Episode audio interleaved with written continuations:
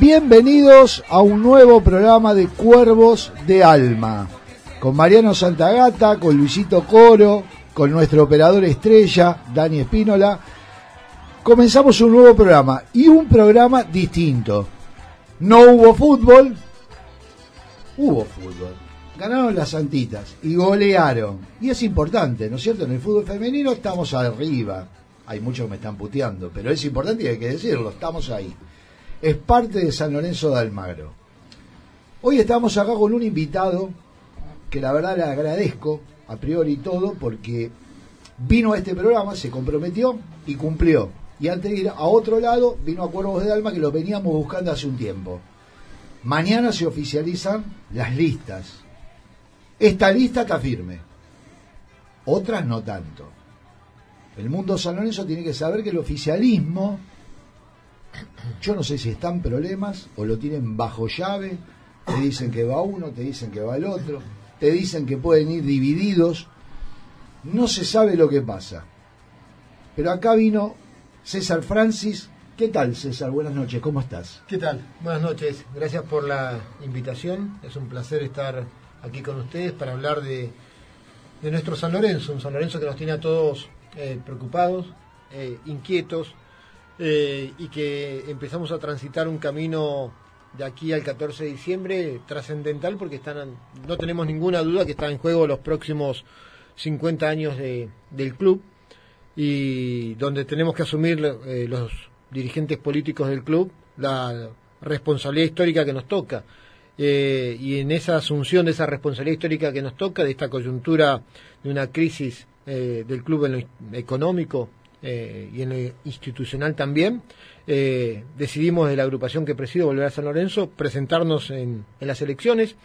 A diferencia de las otras elecciones de la del 2013 y 2016, donde decíamos que nos presentábamos para obtener la minoría, porque entendíamos que no teníamos el peso suficiente para poder eh, dar la pelea por la presidencia, eh, pero sí que entendíamos que nuestro compromiso con el club nos obligaba a presentarnos para tratar de controlar al oficialismo. Eh, primero porque en el 2013 porque tenía, si venían haciendo las cosas ordenadas y bien, igual tenían que tener un control. En el 2016 bajo la preocupación que veníamos diciendo de que ya teníamos signos inequívocos de que empezaban a, a desvirtuarse en la gestión, había contratos que no nos convencían, eh, ocultamiento de la información, y ahora nos presentamos como una alternativa seria de gobierno de cara al 14 de diciembre para poder gobernar San Lorenzo los próximos cuatro años y que haya un cambio de modelo y de paradigma de, gestión en el club. César, eh, primero de todo quiero preguntarte, ¿tu vicepresidente es? Mañana se van a enterar. Mañana cuando presentemos la lista vamos a dar a conocer la, la conformación. Nosotros tenemos. Pero más a un anticipo, estás acá. Mañana, mañana, mañana, mañana, mañana, lo van a, mañana lo van a salir en la presentación de la lista. Nosotros, la verdad que a diferencia del oficialismo, eh, somos una agrupación sólida. Nosotros eh, ya tenemos todo eh, resuelto, sabemos para qué estamos y con quiénes vamos a ir a, a, asumir este desafío de gobernar San Lorenzo los próximos cuatro años. Y creemos que eh, hay técnicos que dan el equipo dos días antes del partido. Nosotros, eh, como agrupación y yo en particular, entiendo que eh, la formación del equipo hay que darla lo más cerca del inicio del, partido, así que lo vamos a dar mañana. Faltan dos horas. Si te parece que es lejano, 24. Hacemos el faltan, faltan 20 horas. 23.55 y en 5 minutos me lo tenés que decir. Yo no te la voy a hacer fácil quiero decírtelo. Ahora, ahora lo decís. Claro. Hablamos en la previa, no pusiste ninguna condición, si no, no hubiera salido al aire, porque verdaderamente este programa no tiene compromiso con nadie, lo bancamos nosotros, somos socios de San Lorenzo, está muy bien. socios refundadores de San Lorenzo y fanáticos. Ninguno de nosotros es periodista, quiero decírtelo. Y todo esto lo hacemos con la opinión del hincha. Este programa nos escucha la gente del tablón, mucha gente de la Platea Sur, que sé que concurrís. Sí. Eh, yo también soy abonado ahí con mi hijo. Este, y yo soñé algo. Que ganaste las elecciones y mañana tenés que asumir. ¿Cómo haces? En primer lugar, eh, tenemos. qué vas a hacer también? varias cuestiones. Porque cuando asumís, eh, todos sabemos que lo primero que tenés que hacer es eh, meter mano en las cuestiones más urgentes. Vamos a tener un problema para asumir, que es que vamos a asumir a ciegas, si bien todos sabemos que la situación económica de San Lorenzo es grave y es delicada, y nosotros venimos haciendo un seguimiento pormenorizado de la situación económica del club desde el 2013 para aquí, y por eso nosotros desde el 2015 empezamos a advertir que había algunos problemas y por eso eh, desde el 2015 empezamos a votar en contra de los balances porque no había acceso a la información. El oscurantismo que reina en San Lorenzo desde el 2015 para acá eh, es completo. Eh, pero pese a ese oscurantismo, y por algo nos proscribieron y me impidieron asumir la vocalía durante 30 meses y quisieron ir hasta la Corte Suprema para que no asuma. O sea, algo se esconde, claramente se está escondiendo algo y algo poco feliz es lo que se está escondiendo. Pero pese a la falta de datos, con los números finales de los últimos balances y con el seguimiento que venimos haciendo junto a Matías Plesia, que hoy eh, me acompaña aquí, Hernán Bermúdez, eh, Javier García, pero especialmente Matías Plesia, que viene haciendo un trabajo muy riguroso como contador eh, de los números del club desde hace años, entendemos que la situación es muy delicada, es muy grave y amerita, primero, llamar a una auditoría. Es esencial la auditoría en el club, eh, como primera medida. Revisión de, todos los, de todas las deudas y todos los compromisos que tenga San Lorenzo en el económico para ver la legalidad y la legitimidad de cada uno de ellos. Porque este ocultamiento a mí me da la impresión de que también viene de la mano de que debe haber mucha deuda exigible que no es, que no es legítima. En, tercer lugar, eh, digo, eh, esto en lo económico. En tercer lugar, asumir con el compromiso de dedicación eh, tiempo completo a San Lorenzo, 24 por 7. Digo, muchos de los problemas que estamos teniendo también obedecen a la falta de rigor en la gestión y la falta de compromiso en la gestión. Digo, y, vamos por ese cambio de gobierno y de paradigma de gestión.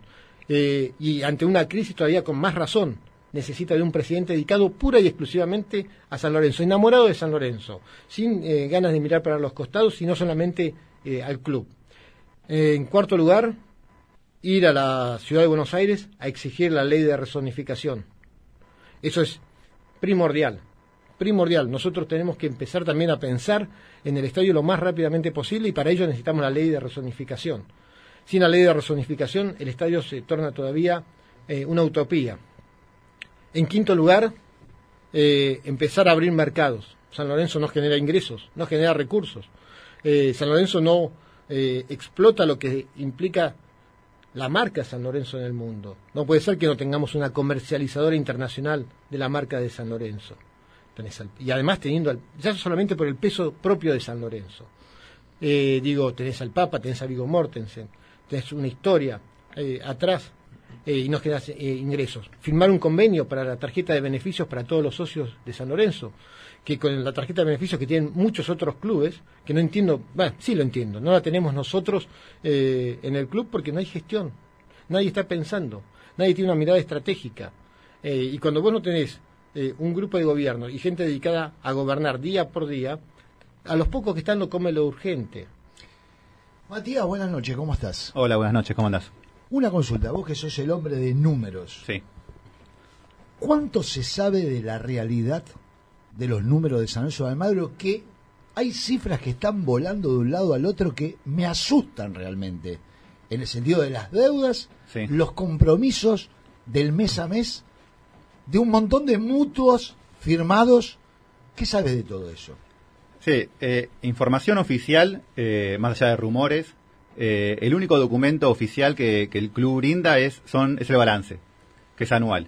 El último balance del año pasado la deuda del año pasado era de 30 millones de dólares, excluyendo... ¿Dólares? 30 millones de dólares, excluyendo Avenida de la Plata. Excluyendo la operación de Avenida de la Plata, que está el tema de las cocheras, el tema de la cuota anual, el tema del canje de publicidad. Como para tener un contexto de cómo es el pasivo, el pasivo hace tres años era de 15 millones de dólares. Quiere decir que en tres años nos duplicamos el pasivo en dólares. A, ese nivel eh, eh, está el club. Y aparte, a veces se puede subir el pasivo, pero porque realizás obras o porque realizás contrataciones o porque tenés un, activo que, lo justifique. En el caso de San Lorenzo, el, pasivo subió exclusivamente por el pago de contratos. De contratos de jugadores que no era acorde al nivel que tenía. Incluso jugadores que ni siquiera llegaron a jugar o jugadores que están colgados. Como para resumirlo un poco es, tiene un gasto mucho más grande a los ingresos que tiene el club. El club ingresos los ingresos más grandes que tienen son los socios. Después viene venta de jugadores, pero venta de jugadores, bueno, eso sí es público, que San Enzo no, no vende en, en, números altos. De, los grandes somos el más bajo, incluso hasta podemos meter a, estudiantes o a Vélez. En cuanto a publicidad, somos el, quinto de los grandes también en ingresos por publicidad. De hecho, tampoco hay grandes campañas eh, y, si nos fijamos en nuestra camiseta tenemos el mismo sponsor que, Huracán, por ejemplo. Entonces, eso te da una dimensión de por qué el pasivo va subiendo tanto. Eh, entonces, a números de hoy, el, oficial, que sería el balance anterior, que ya también tiene un año de diferimiento, es de 30 millones de dólares más 15 millones de dólares por la vuelta. En total, 45 millones de dólares.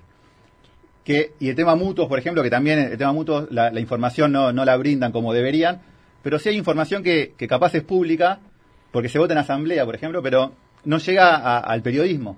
En la última asamblea del club, del club se un mutuo de 4 millones de dólares para devolver en seis meses, que es en enero, o sea, ellos terminan la gestión el 15 de, el 14 de diciembre, a los 15 días hay que pagar 4 millones de dólares. Eh, cuando preguntamos las condiciones no, las supimos, el único que sabíamos que era una mutual de, Rosario, eh, y al día siguiente a firmar ese mutuo, se termina aprobando la contratación de los Romero. Que uno capaz saca conclusiones y decir, che, está ligado a San en deuda para pagar, poder pagar contratos o pagar, pagar algunos jugadores. Cosa que no, no es recomendable. Eh, Por supuesto que no, pero parecería que sí. Mariano. Buenas noches, Carlitos. El agradecimiento para que, estén acá, que no, no es fácil por el horario. Y, y, bueno, muchos se comprometen y no vienen. O sea que para destacar que, que estén todos acá, porque el socio necesita saber eh, un montón de cosas. César o, Matías, Matías eh, no sé quién de los dos, creo que es lo mismo. ¿Cómo ya que Matías me dijo el tema de los contratos de los jugadores de fútbol, el, programa anterior lo, toqué muy por arriba porque dije la palabra obsceno y esta semana lo pudimos comprobar. ¿Cómo se llega, César, a firmar contratos y yo el último, yo no los quise dar nunca, los números, porque, porque justamente me parece que como vive la Argentina, eh, hablar de esos números me parece una falta de respeto. Pero eh, después de, un momento de calentura, yo di el, el contrato de bota. No te voy a pedir que lo digas, ni, ni mucho menos, pero yo lo di el otro día. Y, por ejemplo, un jugador así, ¿cómo, cómo se llega a firmar un contrato? A ver, eh, vamos a analizar el tema de los contratos. Eh, una de las propuestas que nosotros eh, venimos haciendo, y, además es una propuesta que presentamos y presenté en la AFA tres años atrás, que generó mucho revuelo en comisión directiva, eh, en las reuniones, porque estaban muy enojados de cómo hago una propuesta en la AFA respecto a una temática en particular, en este caso de los contratos, porque entendían que siendo vocal de minoría no me correspondía hacerlo. ¿Y esa propuesta en qué consistía? Nosotros estamos convencidos que el próximo gobierno de San Lorenzo, para hacer este cambio de modelo dirigencial, tiene que eh, publicar todos los contratos. Que esta sea la norma dentro del club. Pero cuando digo publicar es publicar la totalidad de los contratos. Tenemos que entender que nosotros como directivos de San Lorenzo estamos administrando un patrimonio colectivo, un patrimonio que es de cada uno de nosotros, de cada uno de los socios. Nos llenamos la boca diciendo que el socio es el dueño del club en la teoría, en, la lírica, pero después en la práctica funcionamos de una manera mucho más cerrada y hermética que una sociedad anónima. No rendimos cuentas, no le mostramos a la gente qué hacemos con su plata. Eh, la merma de socios que tiene San Lorenzo eh, obedece obviamente a una crisis económica en el país, eh, pero también obedece a la mala administración, que la falta de recursos hace que los planteles en los últimos dos mercados de pase anteriores a este hayan sido muy flojos que hayas vendido lo poco bueno que, tenías o mal vendido lo poco bueno que tenías por las penurias y también obedece la merma de socios a que el socio no sabe qué diablos hace con su dinero. Entonces, creo que el mejor antídoto, siempre planteamos lo siguiente, el sol es el mejor antídoto eh, que existe, el mejor desinfectante. Eh, si nosotros eh, empezamos a publicar los contratos, vamos a lograr que los directivos piensen mucho, mucho que piensen cinco veces antes de poner los ceros de los contratos. Está demostrado que el secreto, el ocultamiento de los contratos, el no mostrar los contratos en el fútbol argentino, en San Lorenzo en particular y en el fútbol en general, lo único que ha llevado a los clubes es estar siempre al borde de la bancarrota. ¿Por qué? Entre otros motivos porque eh, el directivo de turno tiene el beneficio del secreto al poner los ceros. Y eso genera liviandad, genera irresponsabilidad, cuando no hay eh, corrupción, ¿no? Eh, entonces digo, en primer lugar, para evitar que, haya contratos obscenos, es una palabra que yo uso en comisión directiva eh, las veces que me ha tocado votar algunos contratos que voté en contra, eh, es darlos a, conocimiento y que sean públicos y notorios. Este es nuestro compromiso. Y no lo digo ahora que estoy en campaña, no lo digo ahora que estoy a dos meses de ser eh, electo presidente de San Lorenzo, lo vengo diciendo hace años. Eh, hace años y lo planteé en la Asociación del Fútbol Argentino. Entonces digo, y tenemos que también dar una batalla cultural con el asociado para que el asociado, el socio del, club, entienda que tiene derecho a exigir y que si no le dan la información, tiene que insistir. Eh, no puede ser que no se le dé información al socio, no se le brinde información al socio desde los dirigentes, ¿no? Una consulta, César. Todo lo que decís me interesa. Seguramente que al hincha San Lorenzo que nos está escuchando también le interesa y le suena muy bien. Pero también yo te tengo que decir algo. Cuando te dije que soñé que vos ibas a ser presidente y que tenías que asumir mañana, yo un día le pregunté a Adolfo Reyes, que, yo quería ser presidente de San Lorenzo. Me da la antigüedad, puedo, tengo tiempo, podría brindarle espacio. Y me dijo Adolfo, sí puede ser, yo te puedo acompañar, pero yo no tengo un peso para poner. ¿Vos tenés 200 millones? Me dijo. Yo dije, no, yo no tengo 200, 300 millones. Me dijo, mira que el día a día te implica poner mucho dinero. Y San Lorenzo últimamente, en las últimas décadas, está acostumbrado a los mesías. Y yo estoy cansado de los mesías. No quiero más el que me viene a conectar el respirador artificial. Quiero un equipo de trabajo, que es lo que vos estás planteando. Te pregunto, ¿cómo empezamos el día a día con toda la plata que hay que poner? Pero, a ver, en primer lugar, digo, San Lorenzo hace 40 años que no es autosustentable. Digo, de mínima 40 años. Hace 40 años que tropezamos con la misma piedra. Exacto. Hace 40 años que estamos buscando el Papá Noel o el Mesías económico. Sí, señor. Hace 40 años que nos vienen vendiendo espejitos de colores y que los compramos. Eh, en primer lugar, estas fórmulas llegó el momento de archivarlas, como bien decís vos. Por eso insisto mucho con el cambio de paradigma dirigencial y el modelo de gobierno que necesita San Lorenzo. Eh, digo, en segundo lugar, con la magnitud de la deuda que tiene San Lorenzo y del pasivo que tiene San Lorenzo, no hay millonario que valga. No hay millonario que valga. Somos todos iguales, todos mortales, todos finitos. Salvo que venga un jeque árabe o de Qatar, eh, digo, estamos todos en, la misma condición. Poner 3 millones de dólares, 4 millones de dólares, es casi lo mismo que nada en este, en este contexto. De la única manera, y por eso insisto con algo que te dije al principio y les dije al principio, la única manera, de, el 24 por 7, la única manera de generar ingresos y recursos es dedicándote tiempo completo al club, gestionando, abriendo mercados, buscando mercados. No abrimos mercados. El mundo está ávido de desembarcar a nivel comercial. para abrir, eh, para abrir a ver, más allá, digo, no, vamos a hacer un testeo, digo, de tener contactos o no Entiendo que sí, pero más allá de, los contactos personales, olvidémonos de los contactos personales. San Lorenzo, el, chasis, el chasis, eh, a ver, el chasis San Lorenzo te da los contactos y el chasis San Lorenzo es lo que no está explotado. El chasis San Lorenzo es lo que no está manejado. No hay porque vos presidente de San Lorenzo dejás de tener tu apellido tu apellido pasa a ser San Lorenzo de Almagro. Y cuando vos llamás y cuando vos pedís una reunión, eh, obviamente que tiene que venir acompañado ese chasis, ese nombre, ese, peso propio que tiene San Lorenzo de Almagro como motor, eh, tiene que venir acompañado con actitud, con compromiso, eh, con ejercicio del cargo, con responsabilidad, con dedicación.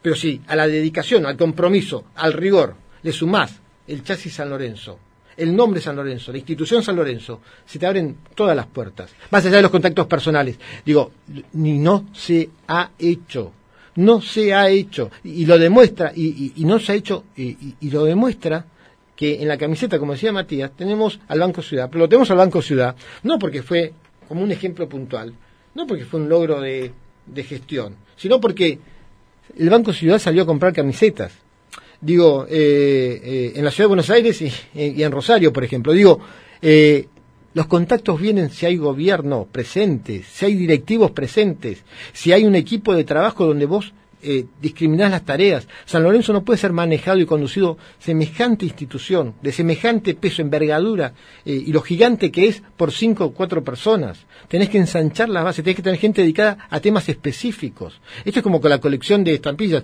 Digo, tenés que elegir, esta persona colecciona estampillas de autos, esta de banderas, este de este país. No puedes tener cuatro o cinco personas dedicadas a todo porque no se dedican a nada y la realidad te pasa por encima. Eso está muy bien lo que decís pero te tengo que hacer dos preguntas. Sí, las que quieras. ¿Vos pensás que el camino es eh, poner gerentes rentados que sepan de lo que hacen dentro del club, supervisado por el presidente, por el secretario, por todo, pero un gerente de cada área para que pueda saber de lo que habla, porque me parece a mí que lo que me está diciendo que cualquiera puede ocupar un puesto en San Lorenzo y llega un momento dado que si no tenés una dedicación de 24 horas, haces agua cuando te pregunto. Yo estoy hablando, yo estoy hablando de la dedicación 24 por horas en este contexto y en la gravedad de esta situación. Yo estoy convencido que esta situación no se sale con un presidente que tenga ambiciones políticas en paralelo extra club, no se sale con un presidente que tenga ambiciones dirigenciales en el mundo del deporte eh, eh, en general o en el fútbol en particular, más allá de que una de las cosas que hago el primer día es ir a la AFA y volver a recuperar el rol protagónico de San Lorenzo en la AFA. Digo, no, es una vergüenza que no tengamos un representante del comité ejecutivo de la AFA. Una vergüenza. Eh, y una vergüenza que no tengamos un rol y una presencia fuerte. Y y la presencia fuerte te la da el nombre del que va, el cargo del que va y, el nombre de San Lorenzo y el peso específico de San Lorenzo eh, eh, de Almagro. Digo, eh, estas cuestiones tenemos que, entenderlas, asumirlas y llevarlas adelante. digo, los, ingresos y los recursos se consiguen como gestión. Yo en otros ámbitos soy oficialista.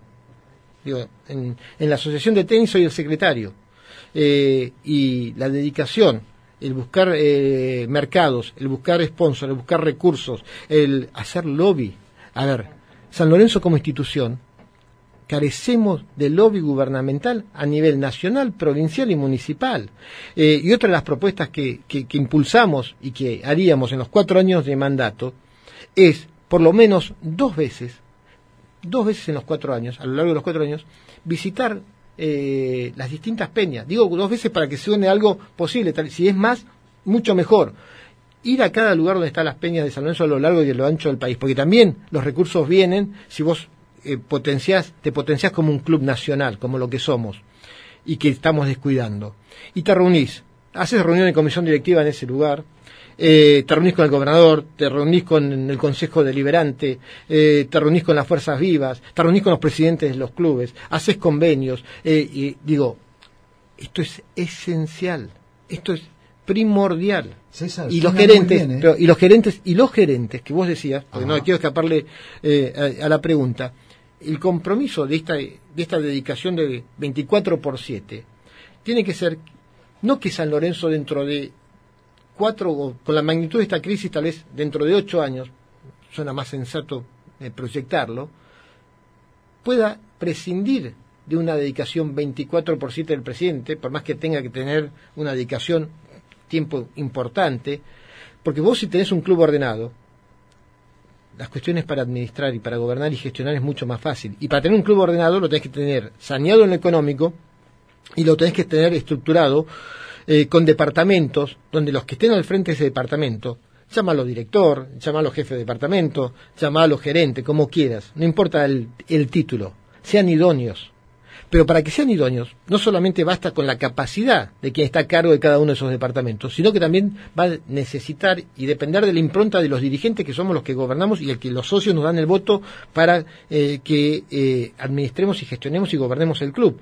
Entonces, no hay gerente que valga, no hay director o jefe de departamento que valga si vos no estás encima y no marcas el norte y el rumbo que querés y lo que esperás de cada una de esas áreas. Vos tenés que determinar qué querés en cada una de esas áreas y hacia dónde apuntar. Tiene que haber una estrategia de gestión, una agenda de gestión, un objetivo. Digo, si vos no sabés el puerto, no hay ningún viento que te, que te sirva. César, eh, volviendo al tema económico exclusivamente, al supuesto delicado momento económico, digo supuesto porque no se sabe nada. En San Lorenzo hace tiempo que no, no se sabe nada, más allá que los que estamos en el microclima sabemos que es muy delicada la economía del club. Eh, y tocando nuevamente el tema de, de los contratos profesionales. Eh, otra cosa más, ¿por qué crees que llegan, o, o, o, si, si, llegan al caso de ser gobierno, eh, ¿cómo, cómo manejarían el tema de estos contratos de estos jugadores? No los contratos, sino los jugadores que llegan, por ejemplo, en el caso de el último que llegó cuando se vendió Senesi, que fue el uruguayo, Arias. Eh, con un contrato en el cual San Lorenzo lo podía evitar tranquilamente. Yo acá lo dije, más allá de que no lo conocía, no sé si era bueno, si era malo, si era regular, no importa cómo es el jugador. Pero se trae en una delicada situación económica otro jugador más. Eh, te voy a ser franco, y esto corre por mi cuenta, Mariano Santagata. Eh, para mí ese jugador vino, ese o Bergini, cualquiera de los dos, vino por un negociado. Eh, no me lo saca nadie de la cabeza, repito, no te estoy involucrando, eh, no te quiero comprometer, mejor dicho, en esto que digo, pero no se pueden evitar esos, esos, esos contratos, esos jugadores, más teniendo en cuenta la delicada situación de San Lorenzo. Pero por supuesto que se pueden evitar esos, esos contratos, esas contrataciones, y también, eh, más allá de, los casos que vos planteás, se pueden evitar muchos términos de contratos. Digo, San Lorenzo firma contratos en moneda extranjera con, mm, con absoluta lineandad, sin tope eh, en los últimos años. Eh, digo, San Lorenzo no ha demostrado que tiene que tener y debe tener eh, una presencia desde el presidente y desde el Consejo de Fútbol eh, encima del director técnico y del cuerpo técnico del club para ver qué contratación está recomendando el técnico. Y tiene que tener también un departamento de asesoramiento el presidente que le, que le dé toda la ficha de cada uno de los jugadores que se pueden traer al club o que quieren traer al club. Digo, en el mercado de pases anterior, cualquier persona que hubiera ejercido con un mínimo, un mínimo de rigurosidad el cargo directivo de conducir San Lorenzo, se, hubiera opuesto a la llegada de más de media docena de jugadores, por no decirte casi 10 jugadores, eh, eh, no menos de 8 por lo menos. Era mi próxima pregunta. Eh, digo, pero, pero para eso tenés que estar presente. No le puedes dar un, un, cheque en blanco al cuerpo técnico de turno, sea quien sea el cuerpo técnico de turno, para que traiga al jugador que quiera. Digo, porque el técnico es también un gerente más del club, que depende del presidente del club. Yo no creo en eso que el presidente no hable con el técnico, que le deje que traiga a los jugadores que quiera. Eh, digo, ¿cómo que no? Entonces con ese criterio no hablemos con ningún, no hablemos con ningún gerente de ningún departamento y que cada uno haga lo que quiera. Digo, eh, estas cuestiones, eh, obviamente que se pueden evitar, pero para eso tenés que estar encima, para eso tenés que fijar las reglas de juego, y el técnico que venga a San Lorenzo tiene que saber que no viene con un cheque en blanco, y que tiene que consensuarlo, y vos tenés que tener tu, tu backup para poder chequear desde San Lorenzo a los jugadores que te quieren traer.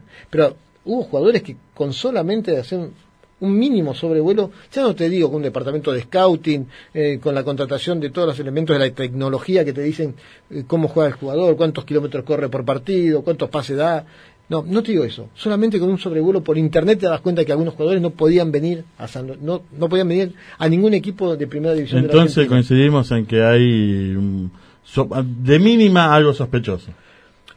Hay un modelo dirigencial eh, muy laxo, muy laxo, que no comparto, que combatimos y que enfrentamos y por eso vamos a, elecciones. Yo te aclaro, te soy sincero, yo voté a esta comisión directiva, eh, siempre pensando en lo que había dicho antes Carlos, en el decir, bueno, por los contactos más que nada, porque en definitiva, eh, básicamente yo he tenido varias discusiones con Carlos, con el vicepresidente. El presidente hace rato que ya no, no está en San Lorenzo, está en otra cosa.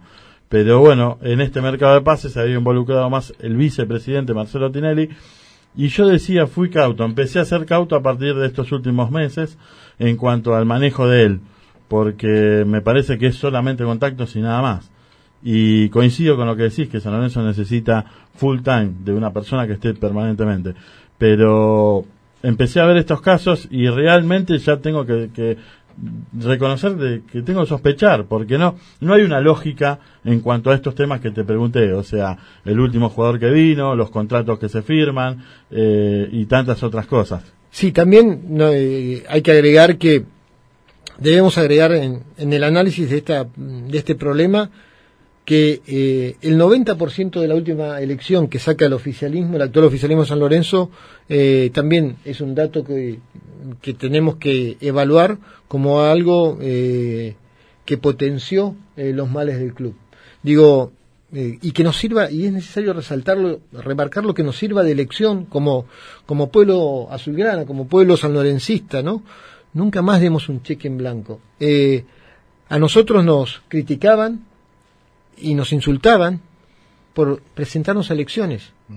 Eh, porque decían, déjenlos tranquilos para que... No, nadie viene a boicotear, nadie viene a poner palos en la rueda. Eh, en aquellas elecciones eh, fuimos electos por la oposición, pero ser opositor es ser minoría. Minoría no es que te opones sistemáticamente, pero sí venís a, a cumplir, eh, cumplimentar un rol de contralor, de fiscalización. Obvio, por eh, respeto a los socios que te votaron. Sí, y, además es sano para las instituciones. Por supuesto. Las aguas quietas terminan podridas. Si en el espejito retrovisor en la ruta pasan mucho tiempo y no ves un autito atrás, te puedes dormir, morder, digo, siempre tenés que ver eh, algo en el espejito retrovisor. El 90%, eh, creer que hay un salvador, darle las llaves del club a un solo espacio, a una sola persona, a un par de personas, es una infelicidad institucional absoluta y no, tenemos que aprenderlo como colectivo, digo, como pueblo, ¿no?